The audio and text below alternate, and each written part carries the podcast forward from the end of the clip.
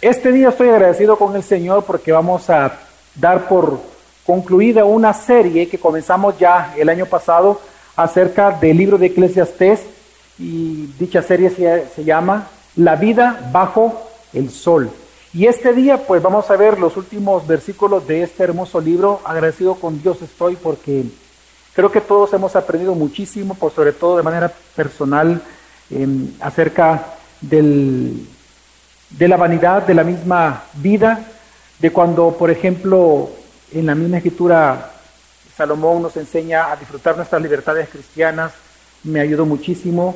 En general, creo que el libro de Eclesiastés es un libro muy importante y qué bueno que hemos podido estar pues predicando. Este sería el sermón número 20 de dicha serie, así que agradecido con el Señor por todo este tiempo. Así que le invito a que me pueda acompañar a Eclesiastés capítulo 12, a los versículos finales, bueno, realmente es el epílogo del libro, y vamos a leer del versículo 9 al 14. Eclesiastés 12, del 9 al 14.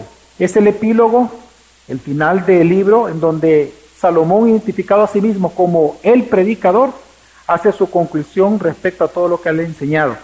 Así que este día el título del sermón es El todo de la vida, temer a Dios y guardar sus mandamientos. Vamos a leer Eclesiastés 12, del 9 al 14, dice así la palabra del Señor. El predicador, además de ser sabio, enseñó también sabiduría al pueblo y reflexionó, investigó y compuso muchos proverbios. El predicador trató de encontrar palabras agradables y de escribir correctamente palabras de verdad. Las palabras de los sabios son como aguijones y como clavos bien clavados las de los maestros de estas colecciones dadas por un pastor. Pero además de esto, hijo mío, estate prevenido.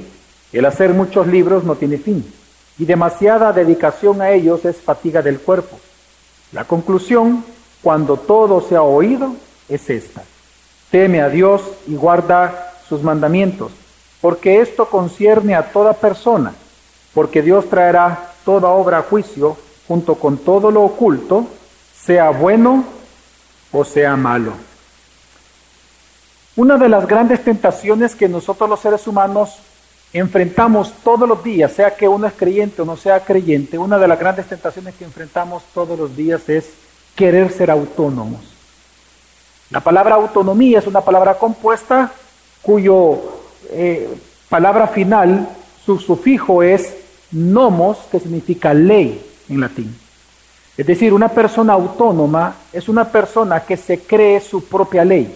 En otras palabras, una palabra autónoma es aquella que piensa que él mismo es su propio Dios. Todos los seres humanos hemos sido creados por Dios. Por lo tanto, todos nos debemos a Dios. Y todos deberíamos de considerar su gloria como su palabra para nuestra propia vida. Sin embargo, la tentación del ser humano es ignorar a Dios y por lo tanto ignorar su voluntad. Por eso es que cuando una persona deja de temer a Dios, esa falta de temor a Dios se manifiesta en sus decisiones que son alejadas de la voluntad de Dios, alejadas del orden creado por Dios. Por lo tanto, la tentación de los seres humanos día tras día es vernos a nosotros mismos como autónomos, ser nuestra propia ley para nosotros mismos. Y lo que eso trae no solamente frustración, sino que trae mayor confusión y dolor a nosotros. En otras palabras, algo que nosotros vemos en la vida diaria es que la desobediencia, por ejemplo, de una persona a la voluntad de Dios, a lo que la Biblia nos enseña respecto a cualquier cosa, la desobediencia a la palabra de Dios, lo único que está manifestando es la falta de temor que hay en el corazón de esa persona. Por ejemplo, esta semana, varios pastores me hablaron por teléfono de diferentes zonas del país y, y, tuvimos que hacer incluso una reunión con algunos pastores. Algunos estaban preocupados, otros estaban indignados. Había una serie, digamos, de emociones y todo lo provocó el documento que la comisión ad hoc liberó para dar a conocer cuál es la propuesta de reforma a la Constitución, los artículos que se quieren reformar. Cuando muchos cristianos, y entre esos pastores estamos hablando Posiblemente ahí estaban representados unas 1500 iglesias, es decir, probablemente más de 2000 pastores. La preocupación de todos ellos y la indignación en algunos es por algunos artículos que obviamente son de carácter progresista. Por ejemplo, eh, aquello que rezaba que el matrimonio es entre un hombre y una mujer, así nacidos, por ejemplo, se eliminó de esta propuesta que ha hecho la comisión ad hoc. No aparece, es decir, desapareció de la faz de la tierra ese artículo. En lugar de eso han puesto que el matrimonio puede ser tomado por cualquier persona independientemente de su orientación sexual, preferencia sexual, identidad de género, es decir, una agenda progresista. Algunos artículos, por ejemplo, que generaron también eh, preocupación en algunos era que se quiere legislar las iglesias, legislar la fe. Otra preocupación también que generó indignación es que se establece el derecho a la eutanasia, al, suicidio eh, para los adultos mayores.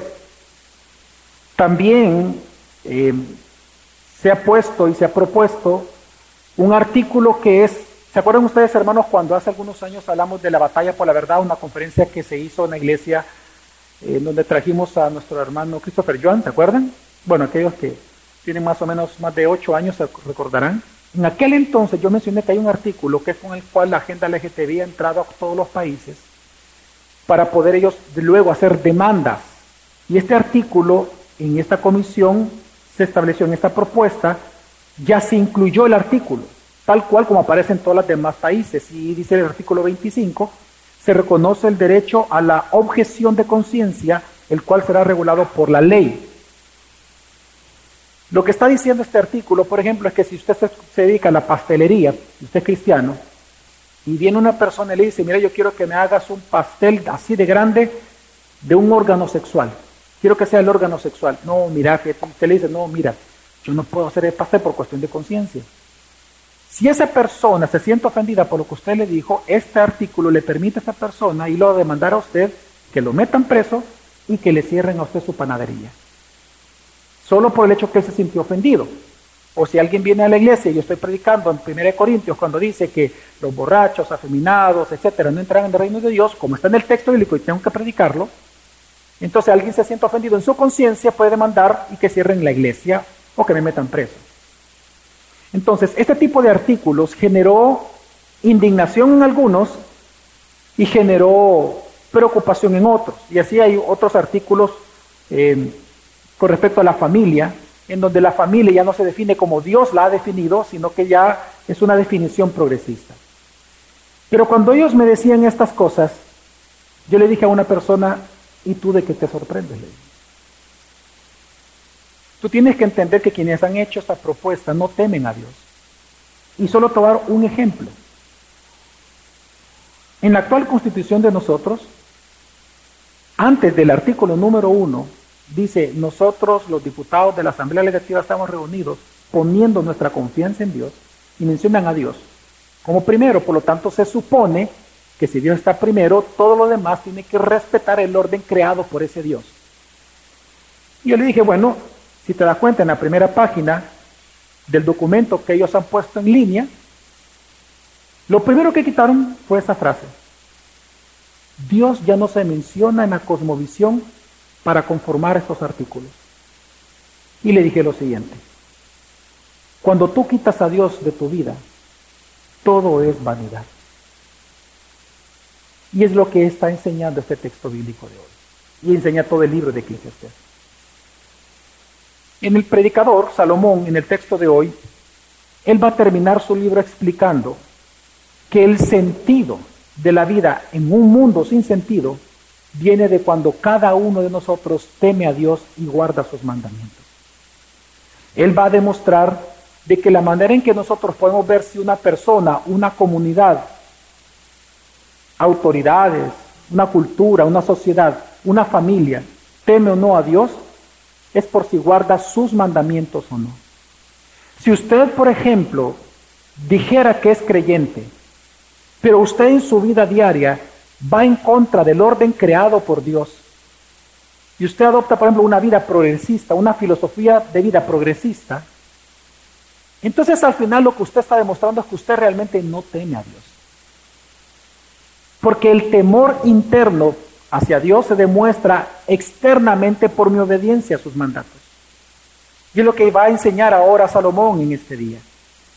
Él va a enseñar que a pesar que la humanidad entera no considera a Dios, nosotros los creyentes sí lo hacemos. Y lo hacemos porque Él va a demostrar que ese es el fin de nuestra vida. Él va a demostrar que el fin de tu existencia y el fin de mi existencia es vivir para glorificar el nombre de Dios, para hacer famoso el nombre de Dios, para honrar el nombre de nuestro Redentor, de nuestro Salvador. Él va a demostrarnos en el texto que el fin de tu vida y mi vida es temer a Dios y darle la gloria de vida a su nombre. Y es que si nosotros consideramos el texto que acabamos de leer ya en el contexto del libro, nosotros nos damos cuenta que por desde un inicio, Salomón, la tesis que él ha manejado, es decir, la verdad que Dios nos presenta en su libro, es que sin Dios todo en esta vida es vanidad. La palabra vanidad para aquellos que no están familiarizados con ellas por distintas razones, la palabra vanidad en Eclesiastés significa aquello que no tiene sentido, aquello que es efímero, aquello que causa dolor, aquello que es, que es decepcionante, frustrante. Así que cuando él comienza su libro, mientras estés diciendo, vanidad de vanidades, todo es vanidad, lo que está diciendo es que este mundo es decepcionante, este mundo es frustrante, este mundo es doloroso, este mundo es efímero, tú te puedes morir en cualquier momento. Este mundo es difícil vivir. Entonces, lo que él desarrolla, lo que él explica, que porque estamos en un mundo caído, sin Dios, la humanidad, sin Dios, todo es vanidad, todo es frustrante, todo es doloroso, todo te va a causar decepción, todo va a ser efímero. Tu familia, tu matrimonio, tus amistades, el dinero, la riqueza, la pobreza, la alimentación, las alegrías, el amor mismo, todo va a causarte dolor. Todo va a tener un sinsentido. No vas a encontrar sentido ni a tu vida, ni al matrimonio, ni a la familia, ni al trabajo, absolutamente a nada. Pero lo segundo que Salomón enseña a la par de esto es que lo contrario también es verdadero. Es decir, si la humanidad sin Dios, sin este mundo sin Dios, todo es vanidad, pues con Dios nada es vanidad. Todo encuentra su sentido en Dios. Lo que Salomón va a comenzar a enseñar y enseña en todo el libro es que en Dios todo encuentra su orden, todo encuentra su coherencia. En Dios tu vida encuentra un orden, tu vida se ordena, tu matrimonio se ordena, tu sexualidad se ordena, tu trabajo encuentras, tú encuentras ahora sentido en lo que haces, sentido en lo que eres, sentido en, en el deber, sentido en la moral, sentido en todo lo que uno realiza. En otras palabras, en Dios sometidos a Él y a su voluntad, en nuestro Dios creador, todo encuentra su origen, su propósito, identidad y orden. Todo toma sentido. Es por eso que ya en su epílogo, Él ya lo va a dejar claro. En su epílogo entonces lo que Él va a demostrar es lo siguiente, que porque eso es una realidad, que sin Dios todo es vanidad y con Dios nada es vanidad, entonces Él va a explicar que la mayor necesidad que tenemos los seres humanos en un mundo caído es temer a Dios y guardar sus mandamientos, porque esa es la totalidad de nuestro ser. Por eso es que mi objetivo en esta mañana es el mismo del autor. Eh, mi objetivo en este sermón es poderte exhortar a que temas a Dios guardando sus mandamientos. Porque una vez más, es en base a lo que nosotros hacemos que demostramos a quién nosotros tememos. O tememos al hombre o tememos a Dios. Así que, ¿cómo comienza su epílogo Salomón? Salomón empieza su epílogo hablándonos de la nobleza de la vida y del trabajo de los sabios en una sociedad. Y si quiere, por favor, le pido que me acompañe a Eclesiastés capítulo 12, versículo 9, dice una vez más así Salomón. El predicador además de ser sabio, enseñó también sabiduría al pueblo y reflexionó, investigó y compuso muchos proverbios. Recuerde que cuando Salomón aquí dice el predicador es el mismo, es decir, él, eh, él mismo se identifica como un predicador que está predicando. De eso trata todo el libro de Eclesiastés, un predicador predicando. pero está hablando de él mismo. Es igual cuando Jesús se acuerdan que él decía, he aquí que verán ustedes al Hijo del Hombre bajar, dice. Cuando él dice, verán al Hijo del Hombre, ¿de quién está hablando? De él mismo. Así que esa figura retórica se está ocupando aquí en Eclesiastés. Salomón se identifica a sí mismo como el predicador, habla en tercera persona. Entonces dice, el predicador, además de ser sabio, enseñó también sabiduría al pueblo. Lo primero que comienza hablando en su epílogo, Salomón, es que el predicador era sabio. Una persona sabia es una persona que sabe aplicar la verdad de Dios a su propia vida. Así que lo primero que él comienza a alabar es cuando un hijo de Dios o un sabio cuida de sí mismo, cuida de que su vida sea conforme a la propia escritura que él predica, es decir, que su vida sea conforme a la fe que él profesa. La primera alabanza que establece Salomón es a los sabios porque saben aplicar la verdad a su propia vida. Pero lo segundo que alaba él del predicador de Eclesiastés es que no solamente él se quedó, no solamente él tomó la verdad para sí mismo, sino que resulta que él enseñó la verdad públicamente al pueblo de Dios. En otras palabras, la segunda alabanza es porque él enseñó sabiduría. Y dice que él enseñó sabiduría a través de proverbios. Ahora, esta palabra eh, eh, proverbios en hebreo es machal, que lo que significa esta palabra es que muy, es, más, es más amplia de lo que para nosotros es un proverbio. Esta palabra mashal significa adivinanzas, odas, poemas, parábolas. De hecho, su símil en griego, su transliteración al griego, esta misma palabra, es la palabra parábola que Jesús usó cuando él dice que por qué enseñaba en parábolas. Así que cuando dice el predicador que él enseñó la verdad de Dios en proverbios, lo que él está diciendo es que él ocupó muchas figuras para él poder explicar la verdad de Dios al pueblo.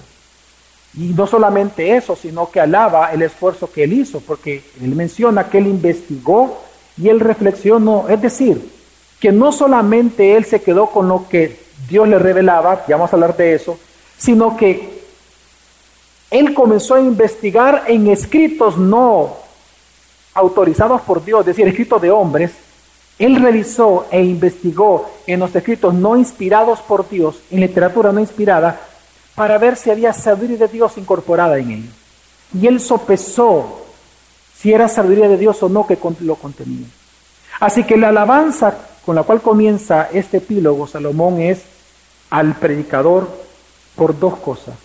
Porque cuidaba de sí mismo, de vivir conforme a la verdad, y porque enseñaba sin pena la verdad a otros. Ahora bien, ¿cómo el predicador enseñó la verdad? Versículo 10, él explica cómo lo hizo, bajo qué metodología. Y dice, o pedagogía, ¿no? Dice, el predicador trató de encontrar palabras agradables y de escribir correctamente palabras de verdad. Okay, aquí hay dos cosas importantes para nosotros. En primer lugar, dice que el predicador trató de encontrar palabras agradables. Esta palabra agradable es sefet, es una palabra en hebreo eh, que significa delicioso. Es decir, el predicador buscó la manera de que la verdad de Dios fuera presentada de una manera que fuera deliciosa al intelecto humano, deliciosa al oído humano. Por eso no es de extrañar que, por ejemplo, encontramos hermosos poemas dentro de Eclesiastés, o díganme usted si no es hermoso el poema sobre para todo, para todo hay tiempo. Es hermosísimo cuando dice hay tiempo para hablar y hay tiempo para para Hay tiempo para llorar, pero también hay tiempo para reír. Ese poema es muy hermoso, de los que más me gusta de Eclesiastés. Y así usted puede ver muchas figuras que él ocupa para enseñar la verdad, no de una manera académica, de una manera que fuera agradable al ser humano. Pero no solamente es algo estético, sino que él dice, y describir correctamente palabras de verdad. Esa palabra correctamente es decir de una manera clara. En otras palabras, cuando alguien vaya a predicar, enseñar o disipular la palabra de Dios, tiene que hacerlo de manera tan clara que tu oyente lo entienda. Y esto para mí realmente es una gran enseñanza, porque esta es una enseñanza para todos aquellos que son maestros de Semper Reformanda, para todos aquellos que son maestros de Vida Kids, para todos aquellos que son maestros de colegios o universidades, catedráticos, para todos aquellos que son discipuladores, para todos aquellos que son predicadores o aquellos que quieren escribir un libro La verdad de Dios se enseña de manera clara. Bueno, cuando hablamos de la doctrina de la Biblia y bibliología, a eso se le llama la perspicuidad de la escritura. La Biblia es clara, usted la lee la Biblia y es muy clara en su mensaje. Entonces lo que está diciendo el predicador es que nosotros también, o la enseñanza que tomamos aquí, es que la prioridad de un sabio, la prioridad de una persona en autoridad, la prioridad de un legislador, la, la, de un creyente, la prioridad de un profesor, la prioridad de un maestro, la prioridad de un, de un padre de familia, de un pastor, todo aquel que sea autoridad en alguna esfera de autoridad, sus prioridades son dos. Cuidar de sí mismo y cuidar de su doctrina que enseña a otros. Y esas son las dos cosas más importantes que los sabios deben de cuidar. Su santidad personal y la enseñanza pública de la fe. Así que Salomón comienza este epílogo alabando al sabio por cuidar dos cosas, a sí mismo y su enseñanza. Ahora, ¿por qué Salomón alaba así? ¿Por qué él comienza un epílogo en un libro tan importante alabando estas dos cosas de un sabio? Y él va a enseñarnos que es porque cuando el sabio predica así la palabra, hay oportunidad de salvación para todos los que lo oyen. Es decir, la razón de su alabanza es la salvación de los oyentes. Y esto lo vemos en el versículo 11, acompáñeme, sigue diciendo, las palabras de los sabios son como aguijones y como clavos bien clavados las de los maestros de estas colecciones de proverbios. Dice, dadas por quién? Por un pastor. Así que, la razón por la cual Salomón, él alaba el que los sabios, los hijos de Dios, cuiden de sí mismos y de la doctrina que enseñan a otros, es porque precisamente es palabra de Dios. Es impresionante que Salomón en este versículo 11, él está confirmando y afirmando que los escritos que él escribió son palabra inspirada por Dios. Él mismo está diciendo que las palabras de los sabios son como clavos bien clavados los de estas colecciones, es decir, de los proverbios que él ha escrito. Pero ¿por qué dice que son así? Dice porque fueron dadas por un pastor. Y por cierto, en su, en su versión bíblica, ¿cómo aparece la palabra pastor? ¿En mayúscula o en minúscula? Ya leyó bien. ¿Cómo sale? ¿En qué? En mayúscula. Los editores bíblicos nos han hecho un gran favor a nosotros de interpretación. Y es que lo han puesto en mayúsculas porque cuando dice que las palabras que escribió Salomón le fueron dadas por un pastor, está hablando de aquel que es el pastor de pastores, de aquel que es el pastor de Israel, está diciendo que es palabra de Dios. Y es impresionante. Lo que está enseñando la escritura es que lo que habló Salomón y él escribió en Eclesiastés no es el pensamiento humano únicamente, está hablando que fue dado por Dios a través de un ser humano para todo el pueblo. A eso se llama la inspiración de las escrituras. El predicador lo que está reconociendo es que lo que él ha escrito ha sido por inspiración del pastor. Recordemos, por ejemplo, el Salmo, el Salmo 23, el Salmo más famoso que hay, que la gente puede recitar en el mundo. David, siendo el rey de Israel y que también tenía que ser el pastor de Israel, él mismo dice, el Señor es mi pastor, nada me faltará. En la Biblia nosotros encontramos que a Dios se le llama el pastor del pueblo de él. En el Salmo, por, eh, perdón, en Isaías 40, se nos dice también, de, literalmente se le dice que Dios es el pastor de Israel. También encontramos en el Salmo 80, versículo 1, que Dios es mencionado como el pastor de Israel. Y por eso no de extrañar que el mismo Dios encarnado en la persona del Hijo Jesucristo, él mismo se llamó a sí mismo el buen pastor, que es el pastor de nosotros. Así que lo que está enseñando Salomón, lo primero que él dice, ¿por qué es importante? Porque él es porque Él alaba el que tú como creyente te cuides a ti mismo y prediques la verdad del Evangelio a otras personas, porque es digno de ser alabado. Porque cuando tú lo haces hay oportunidad de salvación para todos, porque es palabra de Dios. Y es que la importancia de Eclesiastés, que es la defensa que él está haciendo acá, es que es palabra de Dios y por ser palabra de Dios tiene el poder de salvar a quien la cree. ¿Y cómo vemos eso de la salvación, de la posibilidad de salvación a quien la cree? Por las dos metáforas que él ocupa. Una vez él establece que lo que él ha escrito es palabra de Dios dada por el buen pastor, entonces él dice que por ser palabra de Dios, esa palabra es útil para dos cosas, la palabra de Dios. Número uno, dice que las palabras de los sabios son como aguijones. Un aguijón es lo que hoy en día en nuestro país ocupan algunos ganaderos. Yo recuerdo que mi papá, como ingeniero agrónomo, me llevaba a un montón de lugares y, vi estos palos. Muchos ganadores tienen unos palos bien largos con un clavo en la punta que sirve para arriar al ganado. ¿Verdad? Le pullan y lo que hacen es enderezar su caminar para que no se caigan, para que no se metan en un hoyo o para conducirlos a lugares de buen pasto. Entonces, lo que está diciendo Salomón es que la palabra de Dios tiene tal poder de que aunque muchas veces te duele escuchar, que aunque muchas veces te va a doler, va a reconducir tu vida a Dios en arrepentimiento. Lo que está enseñando Salomón, que la palabra de Dios, por ser palabra de Dios, tiene el poder de rehuirte de pecado, de exhortarte, tiene el poder de reprenderte de tal manera que produzca en ti arrepentimiento y entonces tú puedas rendir tu vida a Jesús, a Dios. Así que pone una función de de aguijón. Pero la segunda razón por la cual él alaba cuando tú predicas la palabra, cuando el sabio abre su boca y enseña a otros, es porque no solamente es como un aguijón, sino que la palabra de Dios también es como un clavo bien clavado, dice. Ahora, aquí la palabra clavo se refiere más a lo que nosotros en El Salvador le llamamos estacas. ¿Cuántos de ustedes han puesto alguna vez o han dormido en tiendas de campaña? En tiendas de campaña uno tiene que estirar hay unos lazos para estirar la tienda de campaña y se fija en la tierra a través de estacas. Cuando Salomón habla de clavos bien clavados se refiere a esas estacas que sostenían las tiendas de aquellos que viajaban.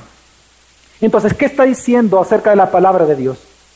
Que la palabra de Dios tiene tal poder no solamente de salvación para tu vida como un aguijón que produce arrepentimiento, sino que una vez ya salvo, santifica tu vida, la afirma, la establece, la estabiliza como clavo se estabiliza en una tienda. En otras palabras, la palabra de Dios te consuela y afirma tu fe. Así que por esa razón es que él alaba. En su epílogo, él alaba y dice, qué bueno que este predicador, qué bueno que este hijo de Dios se cuide de sí mismo y cuide, es decir, cuide de cumplir con la palabra y cuida su enseñanza de la palabra a otros. Porque la posibilidad de salvación es para quienes le oyen. Qué interesante que esto mismo que Salomón alaba en el Antiguo Testamento ya se vuelve un mandamiento para nosotros en el Nuevo Testamento. Resulta que el apóstol Pablo a Timoteo en su segunda carta, capítulo 3, versículos 16 y 17, lo va a ver en pantalla, Pablo le dice a Timoteo, toda escritura es inspirada por Dios, por el pastor. ¿Y útil? ¿Para qué? Para enseñar, para reprender, para corregir, aguijón, y para instruir en justicia. Clavos bien clavados. Así que lo que vemos nosotros en, este epílogo, como inicia, es que Salomón, hermano, se enfoca en la autoridad de la palabra de Dios y su eficacia. Si nos damos cuenta, Salomón comenzó, inició mostrando la urgencia que hay en este mundo caído de que los sabios vivan conforme a la palabra y enseñen de manera simple y clara la misma palabra a todos.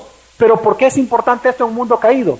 Porque resulta que solo la palabra de Dios es el único mensaje que puede darle sentido a una vida sin sentido.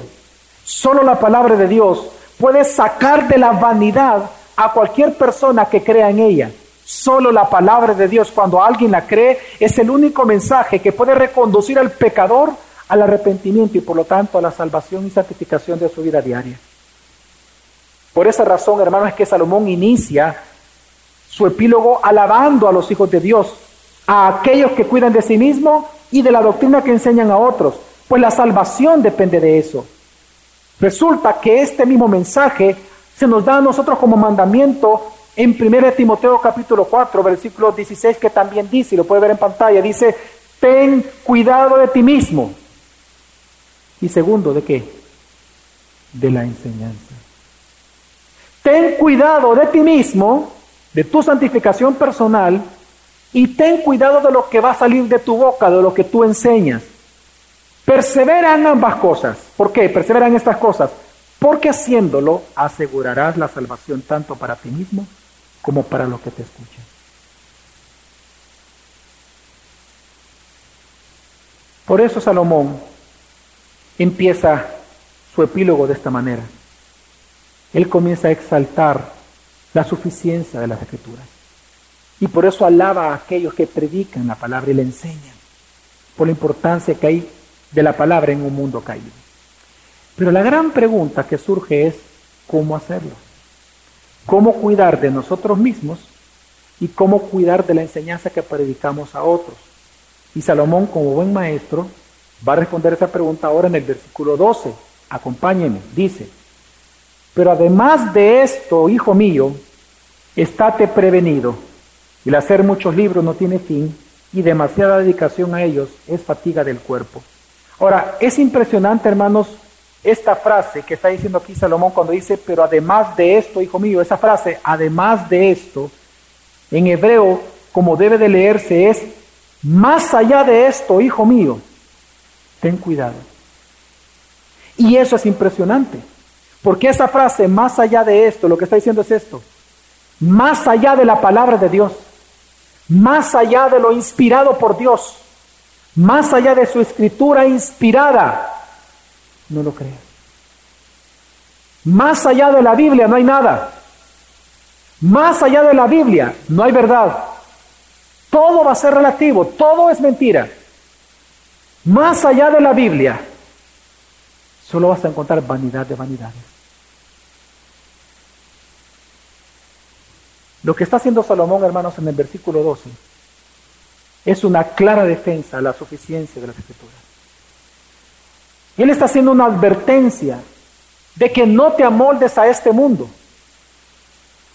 sino que te transforma o sea transformado tu vida en la renovación de tu entendimiento, como dice Romanos 12.2. Lo que está enseñando Salomón, hermanos, es impresionante. Porque una vez Él establece que la palabra inspirada por Dios es autoridad sobre nuestra vida, entonces dice, sométete a ella. Porque más allá de lo que Dios ha inspirado, no hay nada. Este es uno de los versículos más impresionantes que encontramos de defensa de la suficiencia de las escrituras. La Biblia es suficiente. La Biblia es suficiente para cualquier aspecto de tu vida y de tu piedad. ¿Tú quieres que tu vida sea ordenada? Cree en la Escritura. Sométete a ella. Teme a Dios y guarda sus mandamientos. ¿Tú quieres ordenar tu matrimonio? ¿Quieres encontrarle sentido a tu trabajo, sentido a tu vida personal? ¿Sentido a tus amistades, a tus relaciones, al uso del dinero? ¿Quieres encontrar propósito en las riquezas, propósito en todo? Entonces ven a la Biblia y deja que el creador de todo eso te enseñe. Sométete a la escritura. Y es que mira cómo Dios habla aquí. Él pudo haber hablado de muchas maneras, pero nos dice, hijo mío. Primero le está hablando a su pueblo y segundo quiero que veas la ternura de Dios para contigo. Dice, más allá de mi escritura, hijo, ten cuidado. Y es que él dice, ten cuidado porque mira, en el mundo se escriben muchos libros que te prometen muchas cosas. En el mundo se escriben muchos libros que te prometen cómo ser feliz, cómo ser rico en cinco minutos, cómo pensar como un millonario, cómo tú puedes encontrar pareja en una hora, cómo, eh, no sé, cómo invertir y, no decepcionarte en el intento, cómo manejar tus amistades, quién tú eres, cuál es el propósito de tu vida, hay extraterrestres no hay extraterrestres. Es decir, tú vas a encontrar mucha información del origen de tu vida, del propósito, de lo que seas. Pero hijo mío, más allá de la escritura, no hay verdad. Lo que él está diciendo, se escriben muchos libros y buscar la verdad en todos ellos te va a fatigar, porque resulta que la respuesta a todas tus preguntas existenciales se encuentran en un solo libro, inspirado por Dios, su palabra. Amén. Así que la advertencia de Dios es que si la palabra de Dios es palabra de Dios y ella es como un aguijón y como clavo bien clavado, es decir, te salva y te santifica a la vez en un mundo sin sentido, te da sentido, entonces vive conforme a la palabra. No te salgas de ello. Es una clara advertencia para nosotros, por un lado, a no vivir conforme a supersticiones. Y cuando hablo de supersticiones me refiero a cualquier tipo de superstición. Aquellos que viven, por ejemplo, que me extrañaría, pero aquellos que viven desde obedeciendo a un horóscopo, creyendo un horóscopo, hasta aquellos que, no sé, que, que vienen a creer en extraterrestre porque National Geographic lo dijo, que creen en reptilianos, ¿verdad? Esas teorías de conspiración, etc. La Biblia lo que está diciendo es, ten cuidado con las filosofías del mundo. Ten cuidado. Ten cuidado con aquellas filosofías que quieren cambiar lo que Dios dice respecto a la familia. Cambiar aquello que Dios ha dicho respecto a la educación como derecho de los padres. Ten cuidado de aquellas filosofías que te llevan, escucha, a temer a los hombres. Mejor teme a Dios y guarda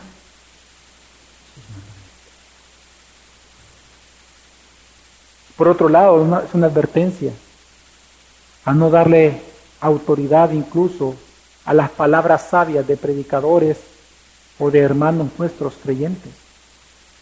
Nosotros no tenemos que poner por encima de la Biblia las enseñanzas de hermanos piadosos. Debemos de escuchar el mensaje y recibirlo con humildad cuando es predicado para nosotros. Pero no podemos darle a ellos la autoridad que solo la Biblia tiene que tener sobre nosotros. Amén. Por muy piadosos que sean nuestros hermanos, la Biblia es la autoridad de la iglesia. Y para todo asunto de la vida de la iglesia y de la piedad de la iglesia, la palabra de Dios reina. Y por eso entonces es que Salomón va a concluir su epílogo hablando o concluyendo en este pensamiento. Él dice en el versículo 13, la conclusión, cuando todo se ha oído, es esta. Teme a Dios y guarda sus mandamientos. Hermanos, lo que está enseñando entonces ahora Eclesiastés es que el predicador es que Eclesiastés, toda la enseñanza de Eclesiastés se resume en esto. Teme a Dios y guarda sus mandamientos. Es que la conclusión lógica. Por un lado, como te lo dije al inicio, Salomón se encargó de demostrarnos que sin Dios todo en esta vida es vanidad. Todo. Tu familia, tus amistades, tu uso de tiempo, tu uso de dinero, tu trabajo, todo es decepcionante, frustrante, te carga.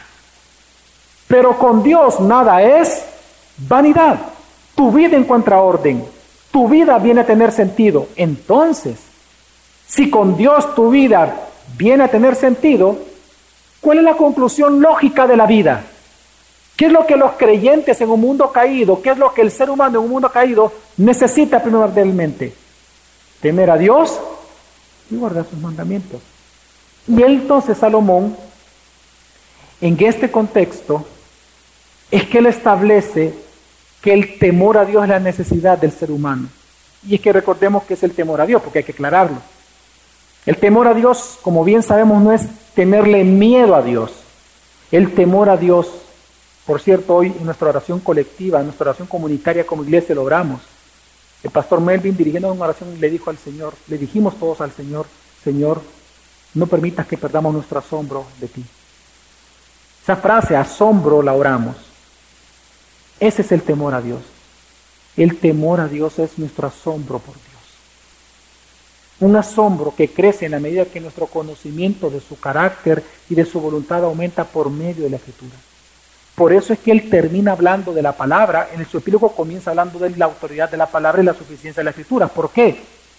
Porque si usted no se somete a la palabra, si usted no lee la Biblia y la estudia, no hay manera que usted conozca a Dios. Y si usted no conoce a Dios, usted nunca se va a asombrar de Dios. Y si no se asombra de Dios, nunca le va a temer. El temor a Dios es el asombro o el pavor que surge en nuestro corazón ante el asombro de la gloria y la majestad, la grandeza de nuestro Dios, que lo vamos conociendo a través de la Escritura. Le voy a dar un ejemplo, nuestros hijos.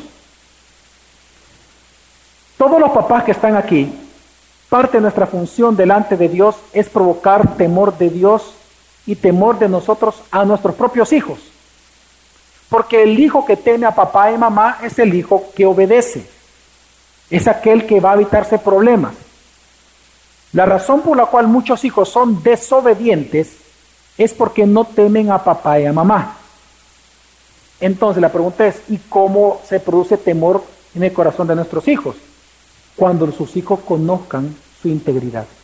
Cuando sus hijos vean, si sus hijos ven que usted cumple su palabra ante cualquier amenaza, regla, indicación que usted les dé, si ellos ven que usted siempre cumple su palabra, claramente van a temer a su palabra.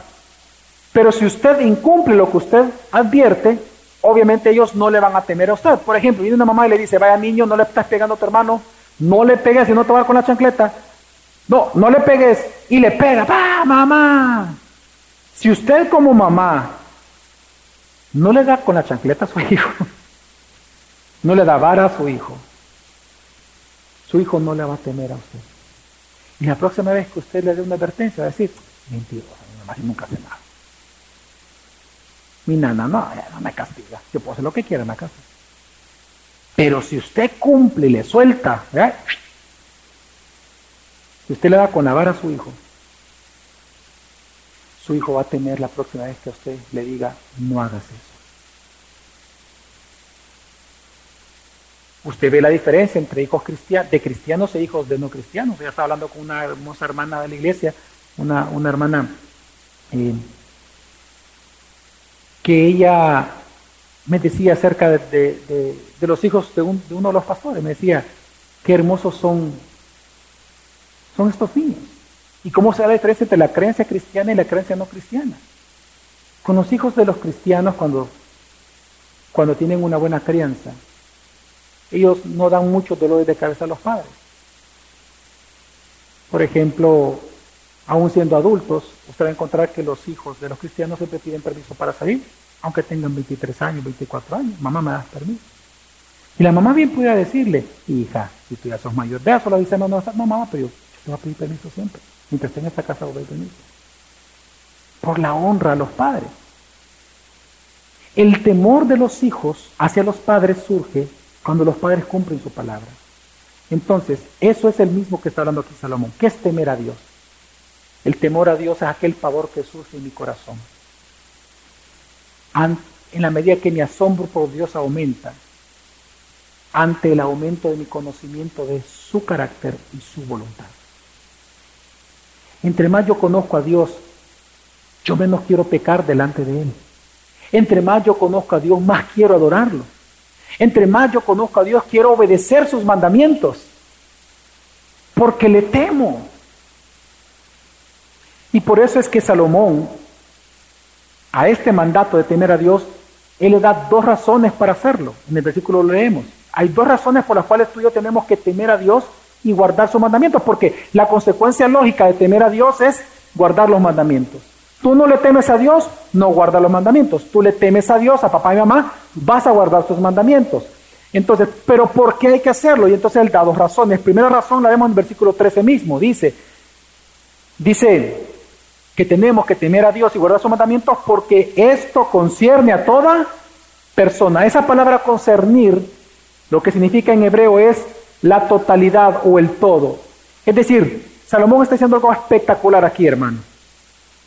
La primera razón por la cual tú y yo tenemos que temer a Dios y guardar sus mandamientos es porque eso es el todo del ser humano. Esa es la totalidad de ser ser humano. Es lo que le da propósito a nuestra vida, darle la gloria a Dios. Para eso fuimos creados. Y Salomón lo que está enseñando es que la primera razón por la cual tú y yo tenemos que temer a Dios y guardar sus mandamientos es porque ese es el todo de tu vida. Tú andas buscando sentido a tu vida, teme a Dios y guarda sus mandamientos. Ese es el todo del ser humano. No es que Dios exista para nosotros, nosotros existimos para la gloria de Él. Por eso es que no es difícil de entender por qué todos los catecismos reformados de la historia y por qué en general las confesiones reformadas dicen que el principal fin del hombre es darle gloria a Dios, es hacer famoso su nombre. Pero la segunda razón por la cual Salomón dice que hay que temer a Dios y guardar sus mandamientos es porque dice, porque Dios traerá toda obra a juicio, junto con todo lo oculto, sea bueno o sea malo, porque habrá un juicio, es decir, porque habrá un juicio futuro, es que tenemos que temer a Dios y guardar sus mandamientos. Es bien conocido, hermanos, que va a venir un juicio futuro. Jesús dijo que el Padre le entregó todo el juicio venidero al Hijo. Cuando Jesús venga por segunda vez, Él vendrá a juzgar a vivos y a muertos. Y la Escritura dice que va a ser juzgada tus motivaciones y tus hechos, lo oculto y lo no oculto, sea bueno o sea malo, va a ser juzgado. Pero va a ser un juicio de condenación, un juicio de separación eterna de Dios. Así que la advertencia de Salomón es, teme a Dios y guarda sus mandamientos porque un día tú enfrentarás el juicio para condenación. Sin embargo, en medio de esto hay una gran noticia en esta mañana. Y la gran noticia, hermanos, es que hay una sola manera en la cual tú y yo podemos ser salvados de esa condenación eterna. Hay una sola manera de ser salvados del juicio venidero. Y esa única manera es reconociendo al Dios encarnado, Jesucristo, como el Hijo de Dios verdadero, quien murió por nosotros, es una obra expiatoria en la cruz del Calvario, reconociendo que nosotros somos pecadores y necesitados de su salvación y perdón.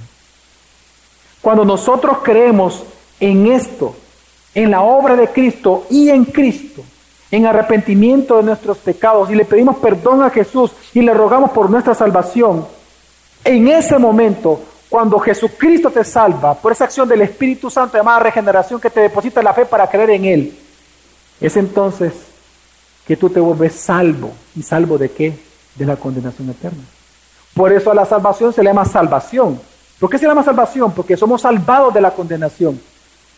Por eso Jesucristo, hermanos, dice en Juan 5:24, y quiero que lo leamos, está en pantalla y dice, de cierto, de cierto os digo, el que oye mi palabra y cree al que me envió, tiene vida eterna y no va a juicio, no va a juicio, no va a juicio, sino que ha pasado de la muerte a la vida. Aleluya. Es decir, para los cristianos, hermanos, el juicio venidero ya no es una amenaza. Pero si tú no has entregado tu vida a Jesús, si tú no crees en Él como tu Dios Salvador, si tú no has pedido perdón por tus pecados a Jesucristo, el juicio que va a venir es de condenación eterna para ti. Pero si tú crees en Él, en aquel que le ha enviado en su mensaje, el Evangelio, dice, tendrás vida eterna y no harías a juicio, porque habrás pasado ya de la muerte a la vida en Cristo. Así que para nosotros los cristianos, el juicio venidero ya no es una amenaza. Eso significa que la razón, por lo tanto, por la cual hoy todos nosotros, los cristianos de iglesia, gracias sobre gracia, la razón por la cual obedecemos la escritura, ya no es por miedo al juicio, sino que obedecemos los mandamientos por el agradecimiento que hay en nuestro corazón de haber sido salvados de ese juicio por la sangre del Cordero. Es por agradecimiento que ahora nosotros obedecemos la escritura. Obedecemos a Dios porque somos salvos, porque Dios nos ha salvado, porque Dios nos ha redimido. Y en agradecimiento entonces obedecemos sus mandamientos y en eso hay gozo, en eso hay alegría, en eso encontramos sentido. Así que aquí hermanos, encontramos varias verdades en este texto de esta mañana. En primer lugar, que el temor a Dios aumenta, tu temor a Dios va a aumentar en la medida que tu conocimiento de la palabra aumente. Si tú no creces en el conocimiento de la palabra, tu temor a Dios no va a crecer. Por esa razón, hermano,